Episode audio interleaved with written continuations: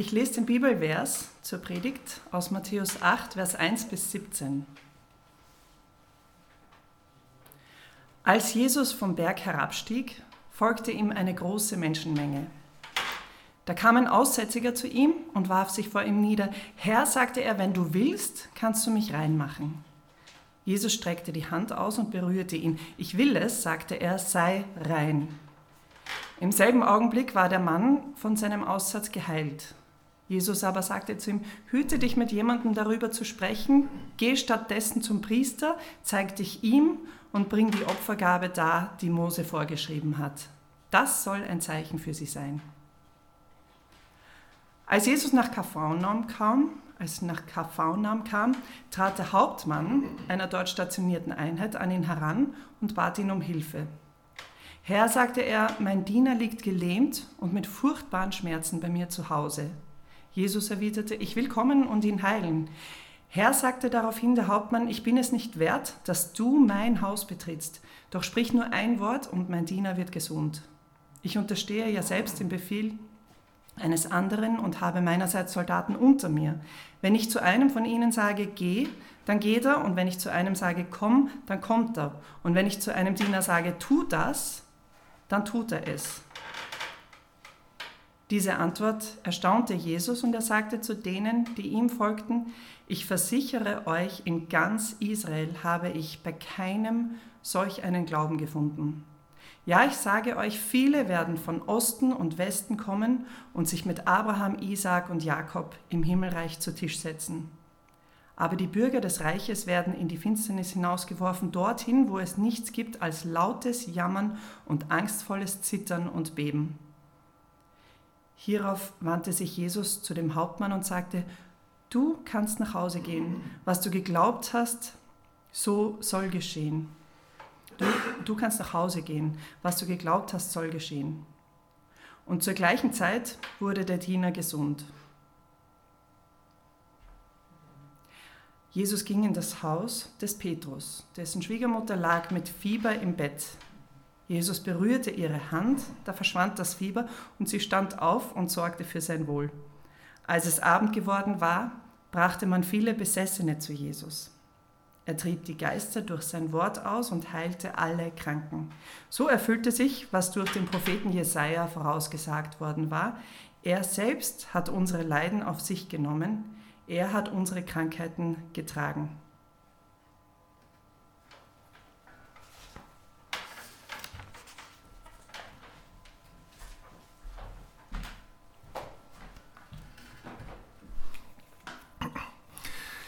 Heute Morgen machen wir einen Übergang in unserer Predigtreihe durch das Matthäusevangelium. Seit mehreren Wochen beschäftigen wir uns mit der Bergpredigt, die aus den Kapiteln 5 bis 7 besteht. Jesus hat sich durch seine Lehre aus der Messias im Wort gezeigt. Und jetzt zeigt sich Jesus als der Messias in der Tat, indem er viele Wunder vollbringt. In dem Text, den Liesel gerade vorgelesen hat, haben wir drei Berichte von Jesus, über Jesus, wie er Menschen heilt. Und es ist sehr interessant festzustellen, dass diese drei Menschen, die Jesus heilte, in der damaligen jüdischen Kultur als, also alle als Außenstehende und machtlos galten. Erstens ein unreiner Aussätziger, zweitens der Diener eines Nichtjuden und drittens eine jüdische Frau. Wir werden uns zunächst mit der Heilung des Leprakranken befassen. Dieses Wort Lepra in der Bibel bezieht sich auf eine große Bandbreite entstellende und schwächende Hautkrankheiten und Hautstörungen. Viele davon waren ansteckend, andere nicht. Und das spielt aber jedoch keine Rolle, denn die körperliche Krankheit Leber ist wirklich nicht das Hauptthema hier. Der Leberkranke war nicht nur krank, er war verstoßen. Er hatte nicht nur seine Gesundheit verloren, sondern auch seine Familie, seine Freunde, sein Zuhause und seine Lebensgrundlage. Niemand wollte ja niemand durfte mit ihm verkehren. Leberkranke durften nicht in die Städte oder Ortschaften gehen, sie durften andere Menschen nicht berühren oder auch nur in die Nähe anderer Menschen kommen. Und in Israel waren Aussätzige auch rituell unrein. Das bedeutet, dass, dass sie nicht in den Tempel gelassen wurden. Sie durften nicht in die anbetende Gemeinschaft eintreten, also nicht zum Gottesdienst gehen. Sie mussten draußen bleiben. Sie waren wirtschaftlich, sozial und geistlich ausgegrenzt. Ein Aussätziger musste nach dem Gesetz zerrissene Kleidung tragen, seinen Kopf unbedeckt lassen, aber seine Lippen bedecken und unrein, unrein rufen, wohin er auch ging, um andere zu warnen, Abstand zu halten. Aber Matthäus erzählt uns, dass ein Aussätziger zu Jesus kam, vor ihm, vor ihm niederkniete und sagte, Herr, wenn du willst, kannst du mich reinmachen. Und Jesus heilt ihn. Jesus heilt ihn. Er streckt die Hand aus und berührt ihn. Ich will es, sagt er, sei rein. Aber Jesus braucht ihn nicht zu berühren, um ihn zu heilen. Jesus muss nicht einmal anwesend sein, um ihn zu heilen. Wir werden in, in Kürze ein Beispiel dafür sehen. Jesus muss diesen Mann nicht berühren, um ihn, um ihn körperlich zu heilen. Jesu Anliegen ist es jedoch, diesen Mann nicht nur körperlich, sondern, sondern auch emotional und sozial zu heilen. Er streckt die Hand aus und berührt diesen Mann, der höchstwahrscheinlich seit Jahren keine menschliche Berührung mehr gespürt hat. Kannst du dir das vorstellen? Ich nicht. Ich erinnere mich, dass ich vor ein paar Jahren zwei Wochen lang an Grippe erkrankt war, sehr krank und ich, ich versuchte mich selbst unter Quarantäne zu stellen, damit die Kinder nicht krank wurden. Und Addison, unser jüngstes Kind, schaute ins Schlafzimmer und sagte, Daddy, ich vermisse deine Umarmungen. Und ich habe auch ihre Umarmungen vermisst. Also ich kann mir fast nicht vorstellen, jahrelang keine menschliche Berührung zu spüren. Und das Anliegen von Jesus ist es, diesen Mann in die Gemeinschaft zu bringen, der von allen verstoßen war. Deshalb sagt Jesus, geh zum Priester, zeigt zeig dich ihm und bring die Opfergabe dar, die Mose vorgeschrieben hat. Das soll ein Zeichen für sie sein. Erst dann, nachdem er sich äh, den Priestern vor, vorgestellt hatte, um zu zeigen, dass er geheilt worden war, konnte der Mann wieder in die Gemeinschaft aufgenommen werden. Die zweite Person, über die wir in, dem Text lesen, ist ein Hauptmann einer dort stationierten Einheit. Wer ist dieser Mann? Nun, er ist ein Heide, kein Jude und er ist ein römischer Soldat. Er gehört also nicht nur nicht zum Volk Gottes, Gottes er war sogar Teil des, des römischen Militärs, das das Volk Gottes unterdrückte. Mit anderen Worten, er gehörte zum falschen Volk und er trug die falsche Uniform. Dieser Mann, ein völliger Außenseiter, nähert sich Jesus und nennt ihn Herrn. Im Neuen Testament nennen nur Gläubige Jesus als äh, den Herrn. Ungläubige nennen ihn, nennen ihn Lehrer oder Rabbi. Aber Herr, sagte er, mein Diener liegt gelähmt und mit furchtbaren Schmerzen bei mir zu Hause. Jesus erwiderte, ich will kommen und ihn heilen. Also Jesus war bereit, in das Haus dieses Soldaten zu gehen. Er war bereit, das Haus eines Nichtjuden zu betreten, obwohl es Juden verboten war, dies zu tun. Aber der Hauptmann sagt, Herr, ich bin es nicht wert, dass du mein Haus betrittst, doch sprich nur ein Wort, und mein Diener wird gesund. Diese Antwort erstaunte Jesus und er sagte zu denen, die ihm folgten, ich versichere euch, in ganz Israel habe ich bei keinem solch einen Glauben gefunden. Dieser Mann drückte ein uneingeschränktes Vertrauen in die Autorität Jesus aus. Er glaubte, Jesus brauchte nur ein Wort zu sagen und sein Diener würde geheilt werden. Jesus sagte, ja, ich sage euch, viele werden von Osten und Westen kommen und sich mit Abraham, Isaac und Jakob im, Himmeltisch zu, im Himmelreich zu Tisch setzen. Aber die Bürger des Reiches werden in die Finsternis hinausgeworfen, dorthin, wo es nicht gab, wo es nicht gibt als lautes Jammern und angstvolles Zittern und Beben. Für manche mag es überraschend sein, dass, dass Jesus den Himmel mit einem Fest vergleicht und dass er von der Hölle oder Finsternis als einem wirklichen Ort spricht. Die größte Überraschung hier ist jedoch, dass Jesus sehr deutlich macht, dass kulturell Außenstehende an Gottes Tisch eingeladen sind. Sie sind in die Gemeinschaft mit ihm eingeladen. Kulturell Außenstehende und religiös Außenstehende, die Jesus so sehen, wie er ist, werden Teil von Gottes Familie sein. Übrigens sagt uns Matthäus, dass Jesus dem Soldaten sagt, du kannst nach Hause gehen. Was du geglaubt hast, soll geschehen. Und zur gleichen, gleichen Zeit wurde der Diener gesund. Die letzte Person, über die wir heute Morgen in unserem Text gelesen haben, ist ist eine Frau. Die Schwiegermutter von Petrus, die, um genau zu sein, eine jüdische Frau war. Sie lag krank mit Fieber im Bett und Jesus berührte ihre Hand und das Fieber verließ sie. Was, was tut Matthäus, indem er von dieser Heilung berichtet? Vielleicht erinnert er die römischen Katholiken daran, dass Petrus, der sogenannte erste Papst, verheiratet war. Naja, vielleicht war das nicht sein Ziel. Matthäus bezieht dieses Wunder mit, mit ein, um zu zeigen, dass Jesus für die Außenstehende der Welt gekommen ist.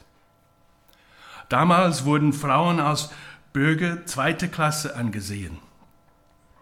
Auch in der Synagoge wurden die Frauen hinten hinter Paravans platziert, sodass sie nicht gesehen wurden. Frauen waren in der Tat kulturelle Außenseite. Tatsächlich war einer der Aktien Segensbrüche, die jeder fromme jüdische Mann jeden Tag betete. Herr, ich danke dir, dass ich nicht als Sklave, Heide oder Frau geboren wurde. Aber Jesus sieht diese Frau mit Fieber an und berührt einfach ihre Hand und heilt sie. Sie ist wichtig für ihn. Sie wird von ihm akzeptiert und angenommen. Und das, wir sehen das immer wieder in den Evangelien. Im Neuen Testament sehen wir viele Menschen, die in der Kultur als Verlierer oder Ausgestoßene gelten würden. Jesus geht auf diese Menschen zu und bringt sie in, in die Gemeinschaft.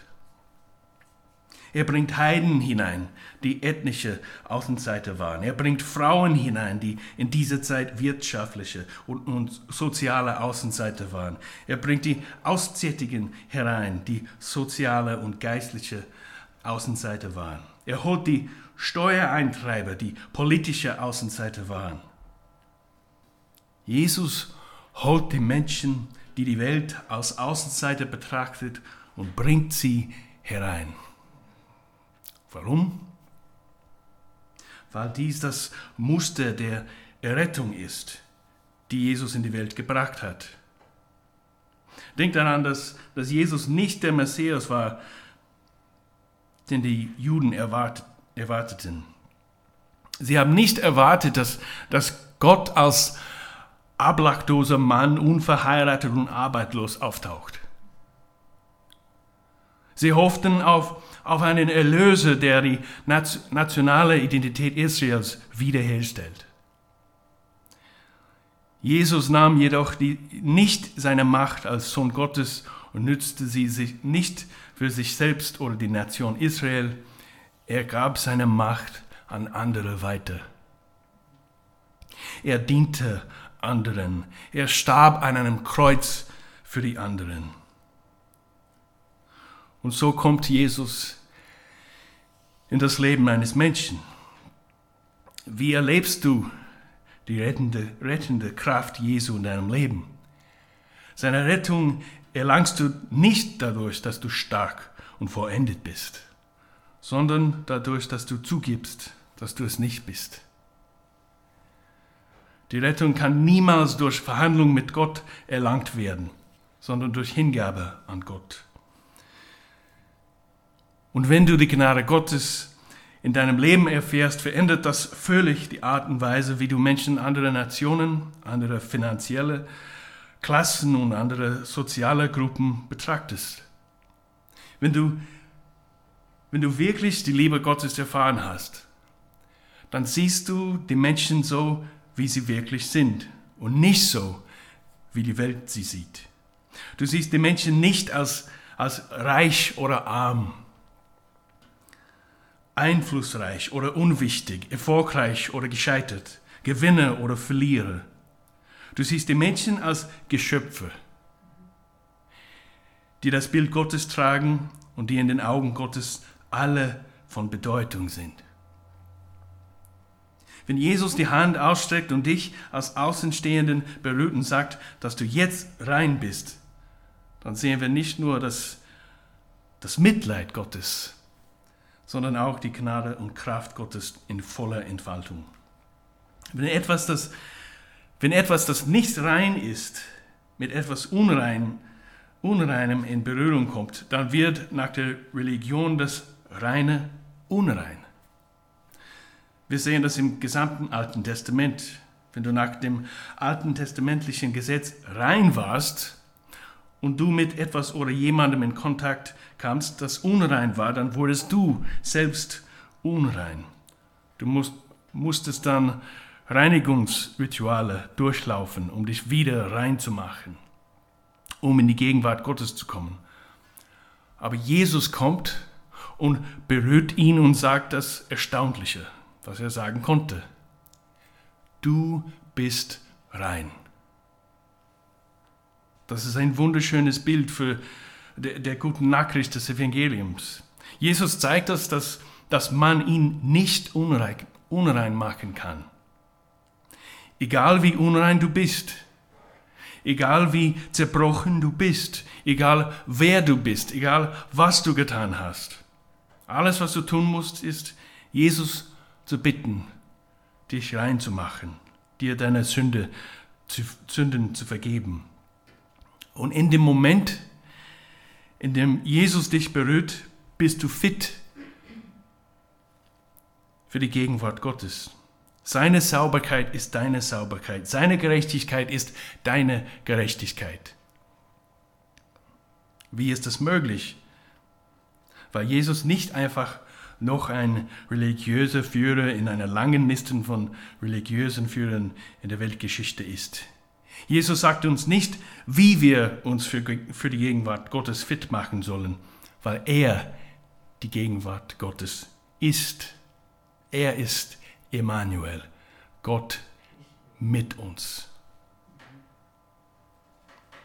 Wir alle sind geistlich Aussättige und brauchen einen Heiler.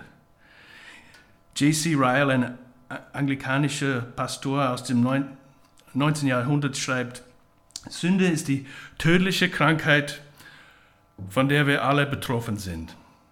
Sie hat unsere ganze Persönlichkeit infiziert.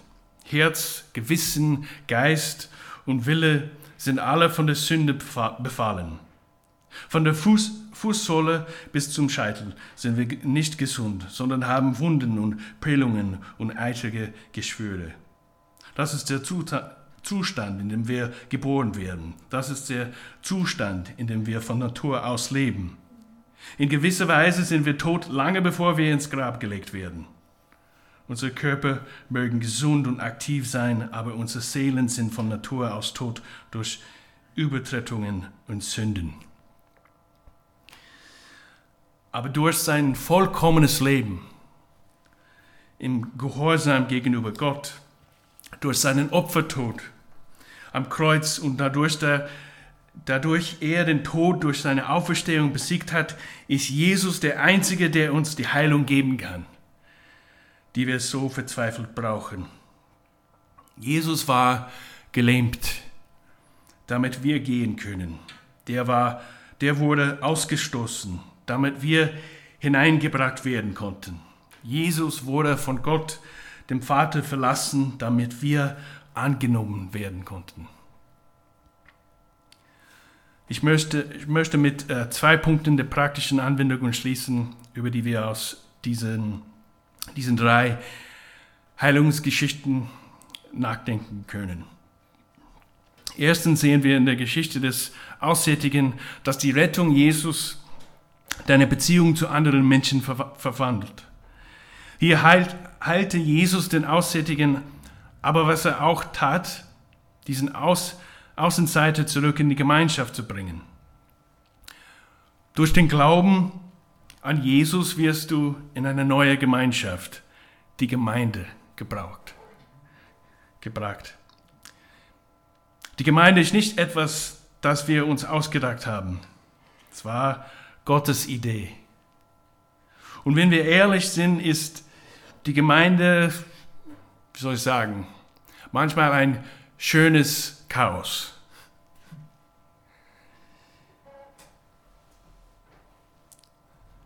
Warum habe ich das gesagt?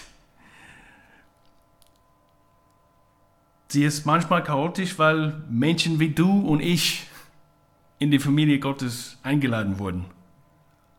Und wir haben natürlich unsere Persönlichkeit mitgebracht, alles mitgenommen.